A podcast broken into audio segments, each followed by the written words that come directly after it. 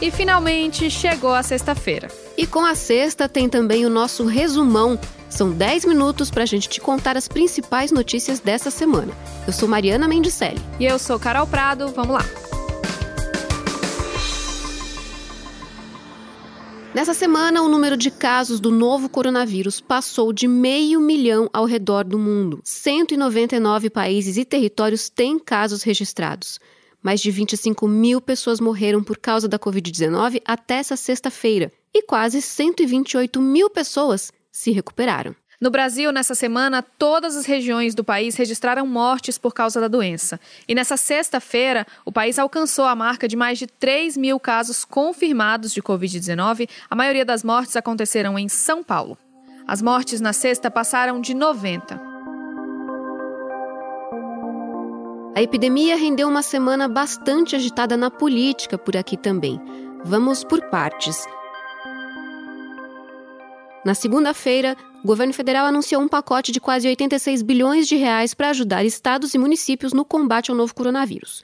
No pacote estão medidas como a transferência de 8 bilhões para gastos com saúde e a suspensão do pagamento da dívida que os estados têm com a União. Pois é, também no começo da semana, o presidente Jair Bolsonaro editou uma medida provisória que muda algumas leis trabalhistas durante a pandemia para regular o trabalho à distância e o adiantamento de férias, por exemplo. Mas uma das regras causou reação. O texto previa que empregadores poderiam suspender o salário dos empregados por quatro meses, garantindo algum curso no lugar. Essa última parte aí que pegou, né, Carol? A reação de políticos, economistas e da sociedade civil foi imediata e intensa. Diante das críticas, no mesmo dia, o presidente revogou esse trecho específico da suspensão dos contratos. Aí, na noite de terça-feira, Bolsonaro fez um pronunciamento à nação. Boa noite. Na contramão de especialistas em epidemias, da Organização Mundial da Saúde e dos governos de dezenas de países, ele pediu a volta à normalidade e o fim do confinamento em massa. Devemos, sim, voltar à normalidade. Algumas poucas autoridades, estaduais e municipais, devem abandonar o conceito de terra arrasada, a proibição de transportes, o fechamento de comércio e o confinamento em massa. Essa fala vai contra orientações do próprio Ministério da Saúde.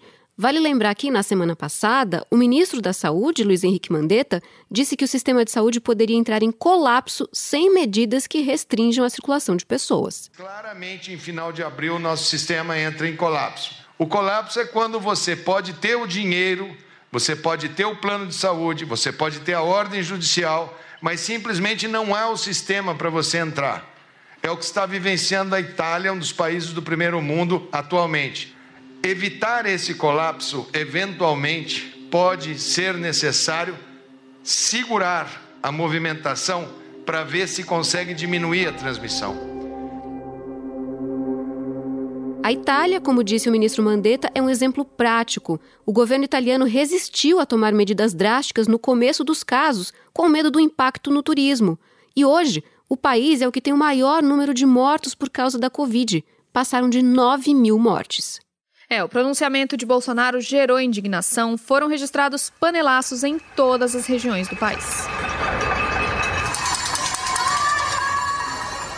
E mesmo com essa fala do presidente, 25 dos 27 governadores decidiram manter as restrições à movimentação de pessoas em seus estados. Quase todos determinaram a suspensão total ou parcial das aulas e o fechamento de comércios e atividades não essenciais para conter o avanço da Covid-19. Na quarta-feira de manhã, Bolsonaro voltou a insistir no isolamento vertical, ou seja, só dos grupos de risco, como idosos e pessoas com outras doenças. Presidente. cara, você tem que isolar que você pode, pô. Tá todo mundo isolado. Pô, cara, você quer que eu faça o quê? Eu tenho o poder de pegar cada idoso lá e levar para um lugar? Fica aí. Tá aqui uma pessoa para te tratar. É a família dele que tem que cuidar dele em primeiro lugar, rapaz. O povo tem que deixar, de deixar tudo nas costas do poder, do poder público. É Desde a notificação do primeiro paciente em fevereiro, o Brasil teve uma explosão de internações de pessoas com insuficiência respiratória grave. Segundo um estudo da Fiocruz, o número de pessoas internadas com dificuldade para respirar aumentou em 10 vezes em relação à média histórica. E na quinta-feira, a Câmara dos Deputados aprovou um projeto que estabelece uma renda básica emergencial durante a pandemia. Vão ser pagos 600 reais aos trabalhadores informais por três meses. A proposta vinda do governo era de 200 reais. O Congresso passou para 600. E a mulher que for mãe e chefe de família vai poder receber R$ 1.200. Esse texto agora vai seguir para o Senado. Pensando na sustentabilidade de pequenas e médias empresas, o governo anunciou também nessa sexta-feira uma linha de crédito emergencial de 40 bilhões para financiar a folha de pagamento dos funcionários por dois meses. A Caixa também anunciou redução de juros do cheque especial e aumentou prazos para pagamentos. Já o BNDES vai abrir uma linha de crédito de até 2 bilhões de reais para empresas de saúde. No resto do mundo, mais países anunciaram medidas de quarentena para impedir os colapsos dos sistemas de saúde. No mesmo dia do pronunciamento de Bolsonaro, a Índia começou a maior quarentena do mundo ao impor o isolamento para 1 bilhão e 300 milhões de pessoas por 21 dias. Já na Europa, Carol, Espanha, França e Reino Unido decidiram manter por mais tempo as medidas de isolamento. Depois da Itália, a Espanha também ultrapassou a China nessa semana em número de mortos por causa da Covid-19. O diretor de um hospital em Madrid fala que a emergência está saturada. Além de tudo, existe um fator emocional muito forte, ele conta. Na França, onde mais de 300 pessoas morreram em 24 horas, o isolamento deve durar mais cinco semanas. E no Reino Unido, que chegou a tentar algo parecido ao isolamento vertical, com medidas menos restritivas à circulação, a estratégia foi abandonada depois de indicativos de que o sistema de saúde entraria em colapso. São mais de 9 mil casos no Reino Unido e 500 mortes.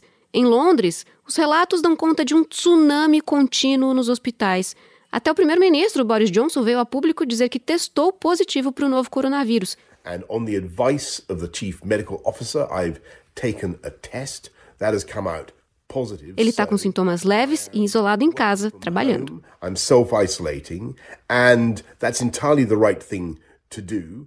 E o príncipe Charles, o primeiro na linha de sucessão do trono britânico, também está com Covid-19. Aqui no Brasil, o Davi Wipe, que coordena o Centro de Contingência do Coronavírus em São Paulo, e o Dinho Ouro Preto, vocalista do Capital Inicial, também foram diagnosticados com a doença. Os Estados Unidos já ultrapassaram a China e a Itália em número de casos. Mais de mil pessoas morreram. Em Nova York, que concentra a maior parte dos casos, as UTIs estão no limite. Os hospitais da rica Nova York já não dão conta de tanta gente. O médico que trabalhou na madrugada testemunha. O sistema está sobrecarregado na cidade inteira. Agora, 1.200 dos 1.800 leitos de UTI da cidade estão ocupados. Nessa quinta, perguntaram se o Brasil poderia chegar na situação dos Estados Unidos. E o presidente Jair Bolsonaro disse o seguinte: Eu acho que não vai chegar a esse ponto. Até porque o brasileiro tem que ser estudado. Ele não pega nada. Vê o cara pulando em esgoto ali, sai, mergulha, tá certo? E não acontece nada com ele. E na esteira de eventos cancelados por causa da pandemia de coronavírus, nessa semana a Olimpíada de Tóquio foi adiada. Os Jogos Olímpicos iam começar no dia 24 de julho, agora só em 2021. Carol, essa é a primeira vez que as Olimpíadas são adiadas. Elas só tinham sido canceladas três vezes por causa da Primeira e da Segunda Guerra Mundial. E a maioria dos atletas era a favor de adiar mesmo, 78% deles, segundo uma pesquisa do The New York Times. No meu caso particular, pelo meu histórico de atleta, caso fosse contaminado pelo vírus, não precisaria me preocupar. Nada sentiria ou seria, quando muito, acometido de uma gripezinha ou resfriadinho. Como bem disse, e olha, apesar da fala do presidente de que para atletas o coronavírus não passa de uma gripezinha, a realidade não se mostra assim. Cameron Van de Burg, ex-nadador sul-africano ganhador de duas medalhas olímpicas, foi infectado e comentou nas redes sociais que foi o pior vírus que ele já enfrentou. Irving Ngapé, jogador da seleção francesa de vôlei, teve que ser internado por causa do coronavírus. O ex-capitão da seleção italiana, Paolo Maldini, também foi infectado. Para conscientizar as pessoas, a FIFA e a OMS divulgaram um vídeo com ídolos do esporte orientando as pessoas a ficarem em casa e a manterem os cuidados com a higiene. Evita tocarte tus ojos, nariz y boca, así puedes evitar que el virus entre en tu cuerpo.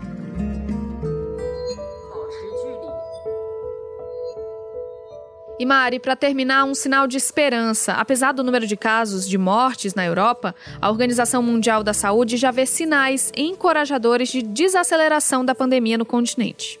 Já em Hubei, província chinesa considerada o berço da pandemia de Covid-19, o governo decretou o fim da quarentena. 7 milhões e meio de habitantes podem sair de casa e voltar à vida normal aos poucos. Tem mais, Carol. Várias pessoas infectadas pelo coronavírus já estão se curando. O primeiro brasileiro contaminado já recebeu alta. Na Bahia, 14 pessoas se curaram. Na Paraíba, 3. O Distrito Federal teve seu primeiro caso e essa história, aos poucos, vai se repetindo pelo país. A Preta Gil, cantora, contou na quinta-feira que ela faz parte desse grupo. Nas redes sociais, ela tranquilizou os fãs e deixou um recado para os vizinhos. Alô, vizinhos que me seguem eu estou curada, não transmito mais, não precisa correr de mim. A cantora, que foi diagnosticada depois de fazer um show no casamento da irmã de Gabriela Pugliese, contou que os vizinhos estavam evitando chegar perto dela e falou do preconceito que sofreu por ter coronavírus. É muito feio isso, preconceito. E as pessoas que, quando souberem que alguém está com o coronavírus, é, não saiam fazendo fofoca, liga, se solidariza. É isso, Preta, recado dado. E esse foi o Resumão, o podcast semanal do G1, que está disponível no G1, claro, no Castbox, no Apple Podcasts, no Google Podcasts, no Spotify, no Deezer ou na sua plataforma preferida. Se você gosta desse podcast, não esquece de seguir a gente, de assinar e de compartilhar com quem você quiser. Esse programa foi feito por nós duas e também por Mônica Mariotti, Isabel Seta, Gabriela Sarmento, Luiz Felipe Silva, Thiago Kazuroski, Wagner Santos, Sérgio Fernandes, Giovanni Reginato e Vivian Souza. Bom fim de semana, pessoal.